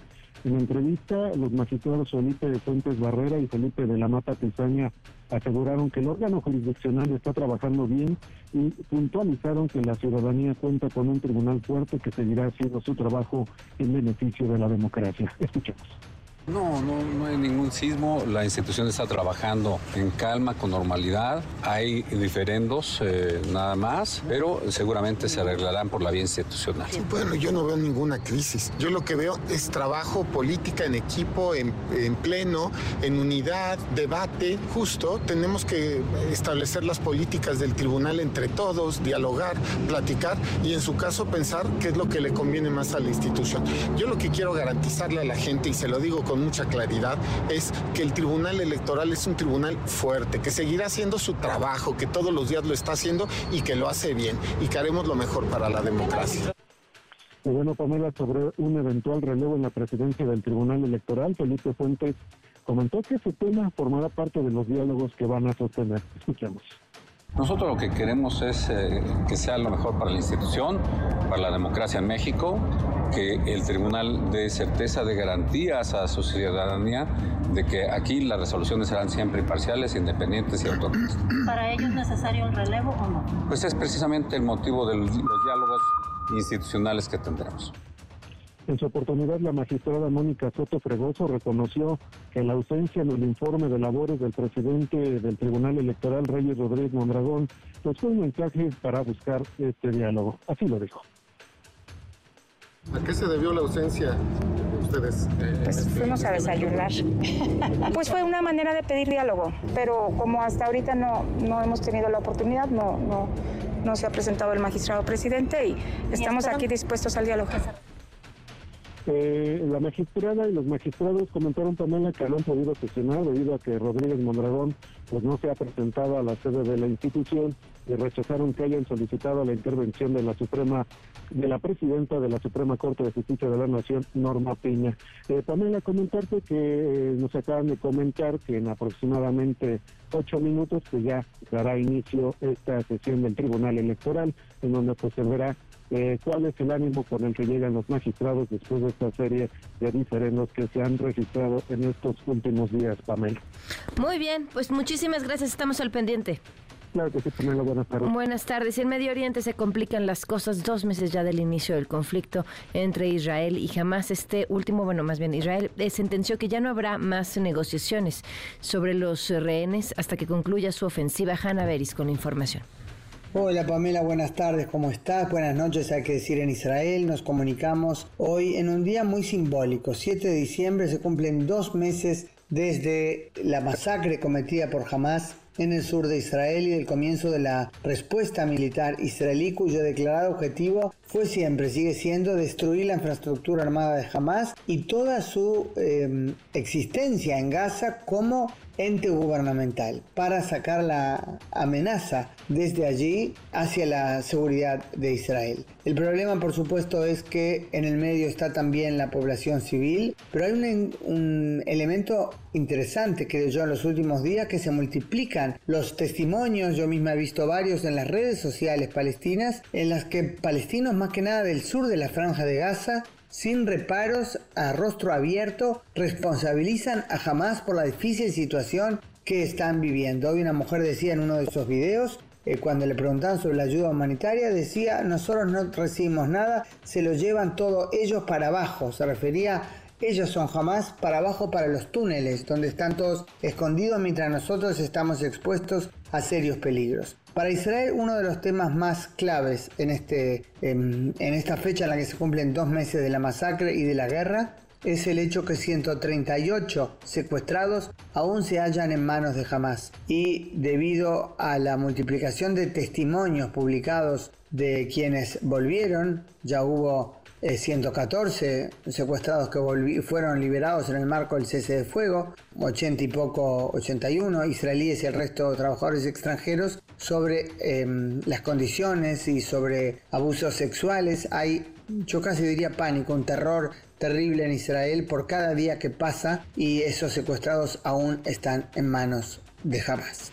Dos meses pues, Pamela, de una fecha dramática que marcó un antes y un después en la historia de Israel yo diría también quizás en la historia del conflicto con los palestinos, quizás después de esto realmente si Gaza queda sin jamás, si jamás es destruido, los palestinos pueden comenzar allí a tener una vida mejor, es lo que dice Israel, eso es lo que puede pasar. Habrá que esperar cómo evoluciona todo esto. Hasta aquí mi reporte.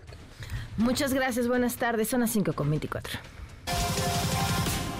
Una vuelta al mundo del deporte. El marcador de Rosa Covarrubias en MBS Noticias. Rosy, buenas tardes. ¿cómo estás? Buenas tardes. Arrancamos con información de la Liga MX porque el día de ayer se llevó a cabo la primera semifinal. América sin problemas. La verdad es que desde el minuto 4 comenzó ganando el partido doblete de Valdés, uno más de Henry Martin y doblete de Quiñones para meterle 5 a 0 al conjunto de San Luis. Obviamente ya tienen pie y medio dentro de la final, aunque en América prefieren no confiarse. Este es André Jardine, el director técnico del equipo de Cuapa. No es de esta forma que pensamos, eh, sí de hacer nuestro mejor posible a cada partido. El partido más importante siempre es la próxima. El rival, todos merecen el máximo respeto y así vamos a plantear una vez más el próximo partido. Buscar eh, sermos nuestra mejor versión partido a partido, seguir humildes como estamos, respetando a todos, pero bien desarrollando nuestro equipo a cada partido y bien pensando paso a paso como estamos haciendo. Y bueno, Pan, en el día de hoy por la noche el equipo de los Pumas estará recibiendo a Tigres en el otro encuentro de semifinales. Esta es la ida. Parece en el papel que este encuentro va a ser más parejo, que Pumas se lo va a poner más difícil, por lo menos el día de hoy en Ciudad Universitaria al conjunto, al conjunto de la U de Nuevo León. Vamos a esperar. No viene André, André Pierre Guignac. Hay que recordar que también en la temporada eh, regular el francés no jugó ese partido y bueno, pues ahora se lo va a volver a perder. En temas que tienen que ver con fútbol internacional, el Feyenoord venció 3 por 1 al Voldemar y con ello el equipo del Feyenoord, bueno, pues todavía se mantiene ahí peleando por eh, pues puestos de Champions y también, ¿por qué no? Si en el siguiente semestre el equipo del PSV cae, bueno, pues el Feyenoord sigue ahí como segundo lugar de la liga eh, holandesa Jiménez anotó gol, el segundo del partido, así que Jiménez sigue marcando goles en el PCB. Y rápido hablemos de Carlos Vela porque el fin de semana el LAFC se estará enfrentando al Columbus Crew, esto en la final de la MLS. El mexicano habló sobre su futuro porque muchos medios lo ponen de vuelta en el fútbol mexicano y esto fue lo que dijo tengo contrato esta temporada, luego no, no hay nada todavía. No estoy diciendo que no voy a seguir ni que sí voy a seguir porque no lo sé. A día de hoy sé que terminando la final termino mi vínculo con el club, pero seguramente tendremos conversaciones y veremos si, si podemos seguir. Si las dos vamos hacia el mismo camino, los dos queremos seguir juntos y, y se tomará la mejor decisión. Al final y para finalizar, Pam, el día de hoy María del Rosario Espinosa, triple medallista olímpica en Taekwondo y que bueno, es un referente de este deporte no solo en México, sino a nivel mundial, presentó su masterclass que va a dar el próximo 17 de febrero, pero también habló del tema de si le gustaría o no dirigir al equipo de Taekwondo convencional, porque ella junto con Janet Alegría están al frente del equipo de para Taekwondo que no es un, hay que decirlo, Pam, el único, el único que consiguió medalla de, de en, esta disciplina del taekwondo en Tokio 2020 fue precisamente el para taekwondo. Esto fue lo que dijo María del Rosario al respecto. Ahorita estoy muy bien, estoy muy feliz con, con los chicos en para taekwondo. Creo que son chicos muy disciplinados, muy entregados, que, que he aprendido mucho de ellos, ¿no? Pero en un futuro hasta el momento no quiero y no me veo tampoco como, como entrenadora de la selección nacional. Los que están entrenadores lo hacen muy bien. Ahora que estuve en Manchester y estuve viendo unos combates de convencional, se me hizo emocionante, que ahora es otro taekwondo, muy emocionante, muy competitivo, siempre están luchando todos los, los dos minutos, entonces se me hace diferente a, al taekwondo que, con el que yo me quedé, ¿no? Y bueno, México tiene altas expectativas en el taekwondo en para París 2024 con Carlos Alfores y Daniela Souza que ya están dentro de pues, eh, los Juegos Olímpicos y bueno, para taekwondo también hay altas expectativas para que se consigan preseas. Pam, la información deportiva. Gracias, Rosy. Buenas tardes. Bonita tarde. 529. Pamela en MBS tiene para ti Dos pases dobles para Vedette, el regreso del Gran Cabaret, con la participación de Alejandra Ley para el 9 de diciembre a las 22.30 horas en el Estelaris.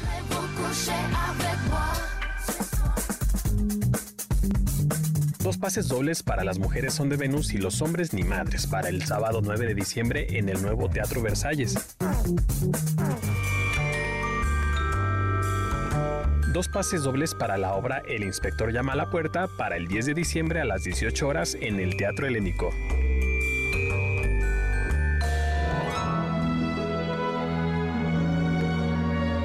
Dos pases dobles para Peter Pan que sale mal para el 10 de diciembre a las 13.30 horas en el Foro Cultural Chapultepec.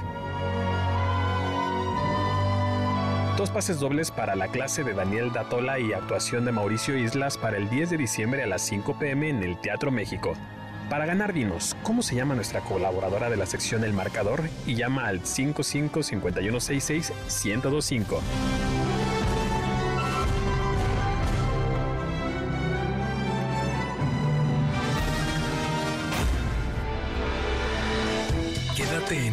Noticias con Pamela Cerdeira. En un momento regresamos. Estás escuchando MBS Noticias con Pamela Cerdeira. Bueno, ya platicamos sobre este asunto de Alfredo Jalife. Profecía autocumplida. Eh, es que ayer estábamos eh, buscando información y nos encontramos un video de una entrevista en la que él dice que toda la gente de MBS habla de él todo el día. Y yo creo que era la primera vez que nosotros mencionamos su nombre en este espacio por el tema de la detención, pero bueno, pues ahora sí se le cumplió. Eh, el, el, asunto, más allá de Alfredo Jalife, incluso más allá de la propia Tatiana Cloutier y el lugar que hoy ocupa eh, como vocera de Claudia Sheinbaum, tiene que ver con el, el asunto legal en el que alguien podría meterse si es denunciado por difamación en ciertos estados de la República, entre ellos Nuevo León. En la línea, Leticia Bonifaz, catedrática de la Facultad de Derecho de la UNAM. ¿Cómo estás? Muy buenas tardes. Buenas tardes, Pam, aquí a la orden. ¿Cómo lo ves? Pues muy preocupante porque sería un terrible precedente. Yo no me había dado cuenta que estaba vigente este tipo penal en Nuevo León porque ya desde principios del siglo XXI se eliminaron de la mayoría de los códigos penales el delito de difamación y se quedó solo como una acción civil que creo yo que es lo que debe ser. Es decir, si alguien siente que hay un daño moral contra su persona, elige la vía civil, pero no amerita cárcel. Esto es un criterio que incluso ha mantenido ya la Corte Interamericana de Derechos Humanos. No se puede criminalizar a alguien por expresión de las ideas. Yo creo que el primer paso sería pues el derecho de réplica.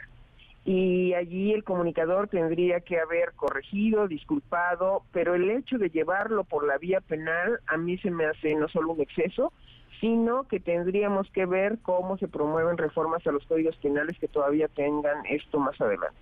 Ahora, eh, hay otro punto importante sobre dónde se denuncia. Si bien en el entendido que ella ya no era secretaria de Estado y estaba viviendo en Nuevo León, explicaría que se hizo allá, pero no tendrían, o sea, ¿cómo, cómo defines dónde se cometió un delito cuando lo que estás denunciando a lo mejor sucedió en Internet? Eh, exactamente, porque ahora en redes sociales, pues, ¿dónde es el domicilio? normalmente lo que rige es eh, el lugar a donde se comete el delito, pero en este caso, si se hizo en la Ciudad de México, aquí estaría despenalizado y aquí no hubiera podido hacerse la denuncia. ¿Por qué se elige el domicilio de la víctima? Y aquí ya tendría alguna forma también de defensa eh, el propio Jalife de, de un tema de incompetencia. Hace muchísimos años, no sé si te acuerdas, cuando estábamos en el tema de los matrimonios igualitarios, el cardenal de Guadalajara atacó a Marcelo Ebrard y nos fuimos por la vía civil, obviamente, y el lugar eh, donde regía era Guadalajara, no era la Ciudad de México. Pero entonces casi eh, sistemáticamente lo que hemos visto es que es el lugar a donde se comete el delito, bueno, más bien, donde sucede el hecho. En, en este caso es un delito, pero podría ser una acción civil o podría haber sido pues este derecho de réplica. Ahora, le llamó mucho la atención eh, la forma, en el momento, ¿no? Siempre el momento en el que trabaja una fiscalía o en el que decide operar, eh, levanta o da pie a un montón de suspicacias. Pero aquí a, mí me, ahora sí que me llama la atención, que llame la atención, eh, no por no pensar que, que, tuviera una intencionalidad política el, el actuar de la Fiscalía del, de Nuevo León, dado que o sea, sí creo que, que deja muy mal parada a Tatiana Cloutier, independientemente, insisto, de que el trabajo del otro señor sea de verdad impresentable.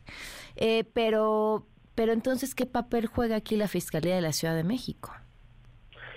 Pues es a la que se le pide que, que cumplimente la orden de aprehensión demasiado tarde, digámoslo así, porque hay veces que las fiscalías actúan muy rápido y hay veces que se tardan mucho. Aquí ya era una denuncia vieja, digámoslo así, y justamente en este momento donde las aguas están muy revueltas, se dan las cosas y como dices tú, pues ahí vienen las suspicacias y como dijera el filósofo, pero qué necesidad, ¿no? Oye, pero eh, cuando una fiscalía... Eh, pide a otra fiscalía que le ayude eh, para cumplimentar una orden de aprehensión, eh, ¿cómo o sea, se da de inmediato? Ah, sí, ahora mismo estamos disponibles, vamos por él. Normalmente es así. Eh, mm. Por supuesto que hay mucho trabajo acumulado, pero aquí lo que llama la atención es el tiempo que transcurrió desde que se hizo la, denuncia. hasta que viene esta aprehensión y por eso vienen las suspicacias habría que pues escuchar a la Fiscalía de Nuevo León porque se tardó tanto, no sé si ya se hizo, para que las cosas vayan quedando muy claras.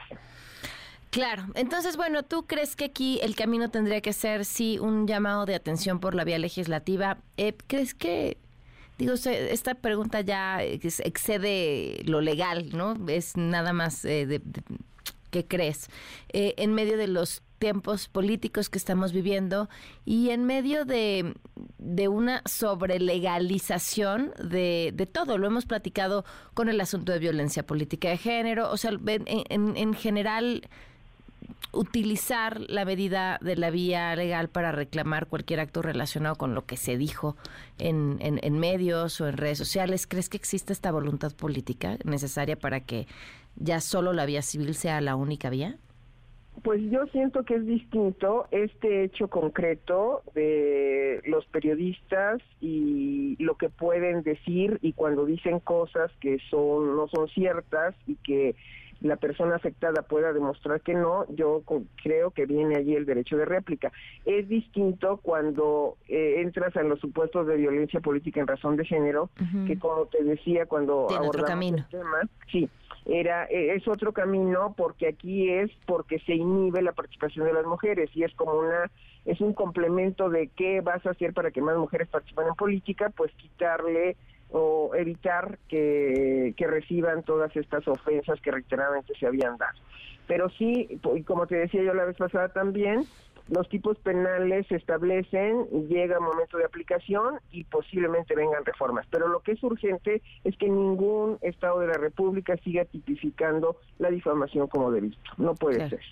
Pues te agradezco muchísimo que nos hayas acompañado. Gracias, hasta luego. Un fuerte abrazo. Son las 5 con 40 minutos. Espérenme, espérenme, espérenme. Nada más antes de la pausa, sobre este tema. Eh, yo sí creo que lo más valioso que tenemos, quienes nos dedicamos a esto, es nuestra credibilidad. Que cuando les digamos algo, ustedes sepan que aquello que les estamos diciendo tenemos todas las pruebas para sostenerlo. Y que alguien como este señor, eh, que fue detenido, tendría que ser el peso de todo su trabajo nulo desde mi punto de vista como una apreciación, lo que automáticamente le permite al público discernir que lo que está escuchando es o no es cierto, sobre todo en una acusación tan burda como la que hizo burda y que a raíz de toda la respuesta legal no ha hecho más que repetirse y repetirse y repetirse. El peor castigo que puede recibir quien se dedique a comunicar es que su público no le crea. 5 con 41. Quédate en MBS Noticias con Pamela Cerdeira. En un momento regresamos. Estás escuchando MBS Noticias con Pamela Cerdeira. 5 de la tarde con 47 minutos. Continuamos en MBS Noticias y ahora sí aquí la segunda parte de esta entrevista a Daniel Salinas, analista de políticas educativas en la OCDE y autor del volumen 1 del reporte PISA 2022. Hay otro dato interesante que tiene que ver con esta la brecha de desigualdad y cómo la desigualdad genera también resultados distintos en el aprendizaje. Sí. ¿Qué nos podrías decir de América Latina y de México? claro, mira, ahí hay, eh, está, PISA muestra muy claramente que, por ejemplo, el nivel socioeconómico de los estudiantes tiene un impacto muy fuerte en el aprendizaje. Hay muchas razones por las cuales esto es así, pero al mismo tiempo es interesante comprobar que en no todos los países afecta de la misma manera, o sea, hay países en los cuales la brecha socioeconómica es mayor y otros en los cuales la brecha socioeconómica es menor. Y también es interesante comprobar que em, la brecha socioeconómica puede cambiar a lo largo del tiempo. Entonces, eh, no es algo que esté fijo, es una desigualdad y una inequidad que puede ser eh, reducida con políticas y prácticas adecuadas. Bueno, lo que vemos en, general en, en, la OSD es que entre antes y después de la pandemia, la brecha socioeconómica en el aprendizaje eh, no cambió demasiado. Y esto se debe a que eh, tanto los, nivel, los estudiantes de eh, nivel socioeconómico alto como los de nivel socioeconómico bajo tuvieron un, un empeoramiento de sus resultados. Es decir, la caída fue transversal a través del espectro de la población en términos socioeconómicos. Eh, en México hay una particularidad que es que los estudiantes de mayor nivel socioeconómico cayeron más fuerte que los durante desde el año 2018 que los estudiantes de menor nivel socioeconómico. Mm. Em, a pesar de esto, la brecha socioeconómica no, no, no eh, cambió significativamente. Qué interesante. ¿Algo que te parezca importante agregar sobre estos resultados 2022? Yo creo que hay que poner los resultados de México en el contexto de, de América Latina. Eh, todos los países de América Latina tienen un, un, resultado promedio que es inferior al de los, al de los países de la OCDE. Eh, y yo creo que un, un problema fundamental es que el porcentaje de estudiantes que no alcanzan un nivel mínimo de competencias y conocimientos en, lectura y matemáticas y ciencia es bastante alto. Eso es preocupante. Yo creo que estos resultados son una invitación a, los países a seguir eh, invirtiendo en educación. Una de las cosas que diferencia, o sea, que explica que en América Latina los resultados sean menores es que la inversión por alumno es mucho menor que en los países más ricos. Eh, ahora, por supuesto, no es fácil para los países latinoamericanos llegar y equiparar el nivel de inversión de países más ricos porque el, el, los niveles de recursos financieros no son iguales. Pero, pero ahí hay un desafío de seguir invirtiendo y de buscar maneras que, que tengan un, un, impacto efectivo en el aprendizaje. Y te puedo dar tres ejemplos de cosas que nosotros vemos que, que efectivamente están positivamente correlacionadas con uh, que parecen ser buenas políticas educativas. Una de ellas es invertir en, en profesores, uh -huh. en consolidar una carrera profesional docente que sea atractiva y que para estudiantes eh, de alto rendimiento y que les permita seguir desarrollándose a lo largo de la carrera, que fomente una cultura de trabajo profesional, de colaboración entre los docentes y de innovación pedagógica. Esto es, por ejemplo, lo que caracteriza a, a Singapur, que uno uh -huh. de los sistemas más, eh, con más alto desempeño. Eh, entonces ahí hay, hay, algunas lecciones que se podrían sacar. Otra cosa que nosotros vemos que es importante es invertir de manera temprana en los niños en, en la educación preescolar. Eh, por los datos que yo veo, México de hecho tiene una, una buena cobertura de educación preescolar, lo cual es una buena noticia. Habría que ver qué eh, tan bien financiada y, y, cuál es el nivel de calidad de, de, de la educación preescolar en México, pero por ahí hay un, un buen, una buena pista, digamos. ¿Por qué es tan importante la educación preescolar? ¿Por qué es tan importante? Porque, bueno, eh, mientras, más, mientras menores somos, más flexible es nuestra, nuestro cerebro y más, más rápido aprendemos. Eh, si uno le enseña, por ejemplo, una lengua extranjera a un niño a los 2, 3, 4 años, eh, es envidiable, aprende en, en, un breve periodo de tiempo lo que un, un adolescente a los 14 años se demora mucho más en aprender. Ni que hablar de cuánto se demora un adulto. Eh, entonces hay muchos estudios que muestran que es, un, es muy eficiente, muy efectivo formar a los estudiantes de manera temprana. Esto no quiere decir eh, clases iguales a las que se hacen después, puede ser mediante pedagogías que sean mucho más flexibles y más, más lúdicas o más innovadoras a esa edad, más apropiadas, digamos, a, la, claro. a las distintas edades. Eh, esas son dos cosas que se me ocurre eh, mencionar aquí que son importantes y otra, por supuesto, tiene que ver con cómo, eh, dados los recursos disponibles, cómo se hacen llegar a los estudiantes que más los necesitan. Eh, entonces, cuando hay niveles de segregación escolar, por ejemplo, de estudiantes de nivel socioeconómico más bajo, puede ser una política interesante eh, asignar recursos especiales a esos estudiantes que lo necesitan y que muchas veces tienen que ver con, con apoyos propiamente pedagógicos y muchas veces también con apoyos de carácter más social y, y psicológico y emocional. Claro.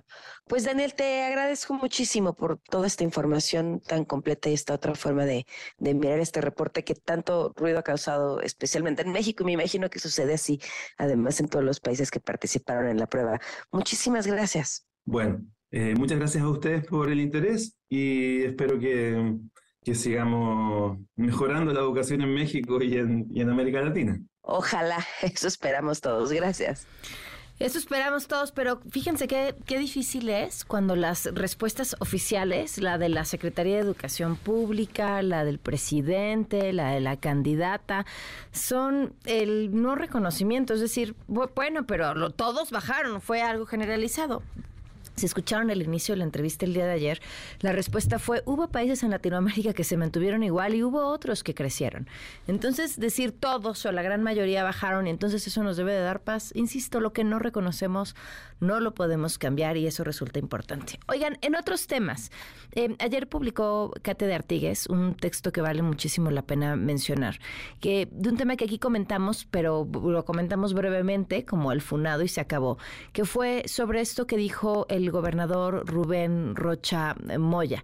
Eh, las palabras muy desafortunadas, eh, de, básicamente, tenemos controlado el tema de las adicciones, que eso está más feo, mucho más que tener un hijo con discapacidad o tener un hijo homosexual. Y luego al día siguiente publicó otro video diciendo que lo habían editado, que lo habían sacado de contexto, que él siempre había abrazado la diversidad a lo largo de su vida. Eh, parte de lo que Katia comparte eh, dice así, si así fuera, abrazaría a lo humano como quiera que es, distinto, diverso y todo sin excepción valioso. Pero no es así, como gobernante de Sinaloa, como senador con licencia, no es chiste, sino anécdota, presidió la Comisión de Educación, como docente, quien ostenta tener una maestría en Ciencias de Educación por la Universidad Autónoma de Querétaro, un doctorado en Ciencias Sociales por la Universidad Autónoma de Sinaloa, donde fue rector, aceptaría que esto piensa, que hay personas más feitas que otras o, si soy generosa y casi casi muy barco, que hay situaciones más feas y otras más feas que tienen que vivir las familias por la condición de vida o decisión de amar de alguno o alguna de sus integrantes. Vaya, ni le pasaría por la cabeza una declaración así, porque sabe que en su estado, según el censo del 2020, hay 489.533 personas que viven con una discapacidad y que si esa cifra la multiplicamos por cuatro, los integrantes de una familia promedio hay casi dos millones de personas solo en Sinaloa que viven en sus casas con una persona con discapacidad, porque a sus 74 años intuiría lo que todo análisis demográfico del mundo advierte, que vivir cada día más años por adelantos médicos pero en el mismo cuerpo, lo más probable es que todos vivamos con una discapacidad los últimos años de nuestras vidas. Sí, señor gobernador, también usted.